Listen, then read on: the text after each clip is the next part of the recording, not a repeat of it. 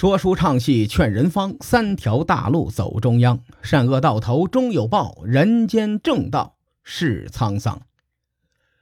上回咱们说到周昭王死后，西周几代君王辛苦经营的局面呐开始扭转。此时呢，历史上最神奇的一个皇帝登上了天子之位，那就是周穆王。关于周穆王，有很多神话传说。都记录在《穆天子传》中，比如这哥们驾车西游，在昆仑山地界和西王母有过一段夕阳下奔跑的青春啊！这个西王母啊，是我国传统神话故事中玉皇大帝的老婆王母娘娘。如果一个典故能跟王母娘娘扯上关系，那一定是杜撰出来的。据考证啊，历史上可能有西王母的原型。应该是在昆仑山附近一个部落的女酋长。抛开神话故事，咱们不提。其实周穆王其实是非常崇拜他爸的，否则也不会给他爸一个美氏。刚才咱们说了，美氏就是比较好听的谥号。周昭王时代，因为鲁卫公弑君篡位，让诸侯们人心思变，蠢蠢欲动。而周昭王南征楚国，驾崩，让周王室的诚信扫地，被楚人拉下了神坛。周穆王接手的时候，周朝的国运只是出现了一点衰落的苗头，地方势力呢尚且是暗流涌动，不敢明目张胆的对抗王室。周穆王上位以后，治国手段明显比他爹强得多。他第一步就是重新树立规矩，所谓上无威，下生乱。一个做领导的，如果不树立起威信，手下的小弟一定会乱来。怎么重新树立威信呢？威成于礼，势于行。威严要从礼乐制度中树立，依赖于刑罚，让众人遵从。既然周天子的威信是从破坏礼乐制度开始的，周穆王命人重申礼乐制度，并且昭告天下。更重要的一点是随之而来的举措。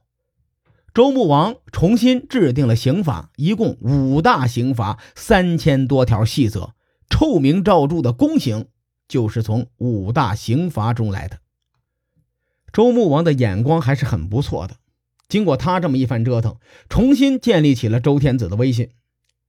西周有两个苦主，上一次咱们说过了，一个是楚国，另外一个呢就是犬戎。或者说是西戎，也就是在西北的外族。想当年，周文王拉大旗扯虎皮，到了周穆王时期，犬戎野火烧不尽，春风吹又生啊，又来不安分。周穆王安定国内之后呢，正好缺一个继其立威的对手，犬戎就送上门来了。这个时候，周天子要打犬戎，完全是给下面小弟看的。起因呢？是周穆王十二年，犬戎没有及时进贡，周穆王就要揍他，而且要御驾亲征，亲自去揍犬戎。当时很多大臣都反对呀，大家都心知肚明，呃，这个犬戎罪不至死，没有必要御驾亲征。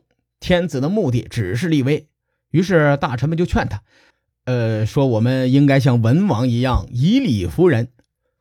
周穆王这个家伙挺刚愎自用的。手里拿着一把大砍刀，说：“我一直坚持真理，说服别人。”所以同年呢，周穆王出兵西征。西征总共打了两次，关于第一次西征的资料他比较少，战争的过程也不清楚。以周朝对舆论战的重视，如果这次西征真的是大胜，官方呢肯定是大书特书。所以第一次西征的结果，推测最多的是个小胜。关外的游牧民族逐水草而居，你来我跑，你跑我来。农耕文明呢，对游牧民族有天然的劣势。农耕文明想要获胜挺难的，但史书上对于第二次西征记载就比较详细了。以西周这个尿性啊，不用问，这次西征肯定是大胜。周穆王这一战把犬戎的五个王都给逮着了，于是呢。乘胜追击，就把这帮犬戎赶到了今天的甘肃一带。平定犬戎之后，这哥们儿还不消停，一直往西继续打，打到了昆仑山附近。这个记载呢，也成为《穆天子传》中周穆王驾车西游抵达昆仑山的原型。虽然周穆王二次西征打得风风火火，但他的战争收益并不高，甚至是负的。因为周穆王对西边的各个部落一直实行高压政策。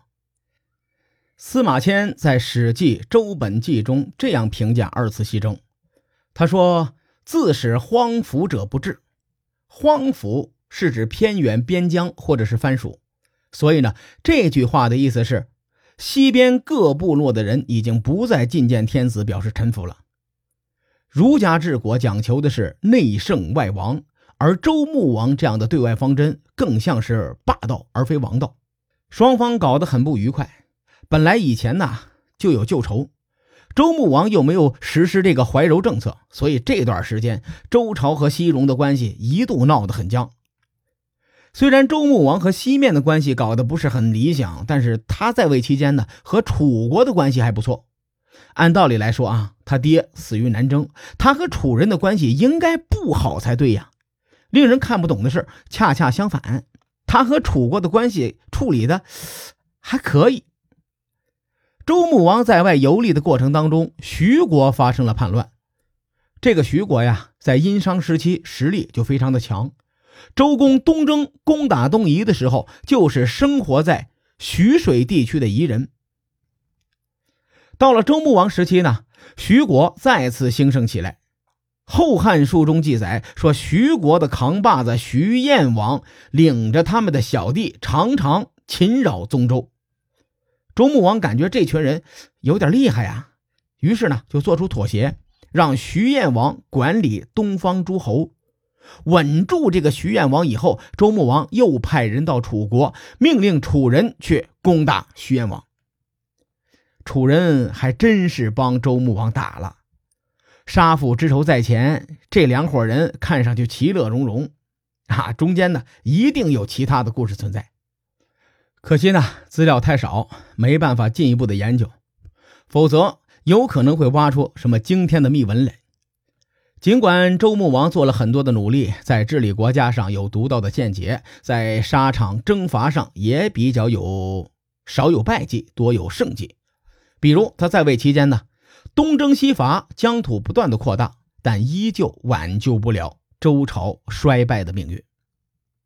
其实从周公分封诸侯的那一刻起，周朝的命运就一定注定了。依靠亲情和开国功勋进行权力的分配，并治理国家，终究它不是个长久之计呀。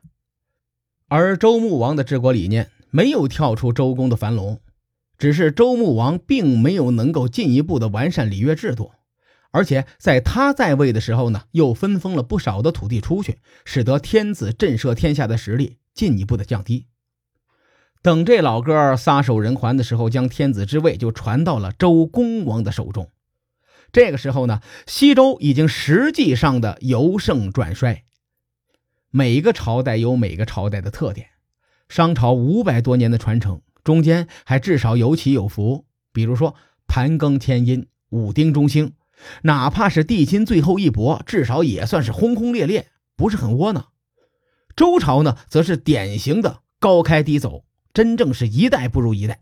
至于西周是如何衰败的，下期节目。